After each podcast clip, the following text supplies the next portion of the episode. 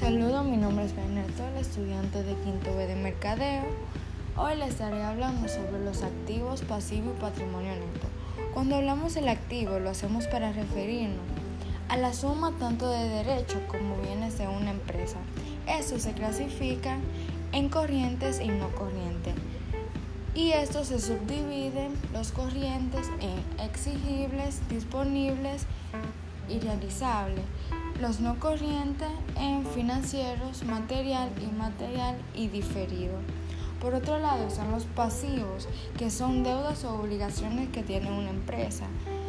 Se clasifican en corrientes y no corrientes. Los corrientes son las obligaciones a corto plazo y los no corrientes obligaciones a largo plazo.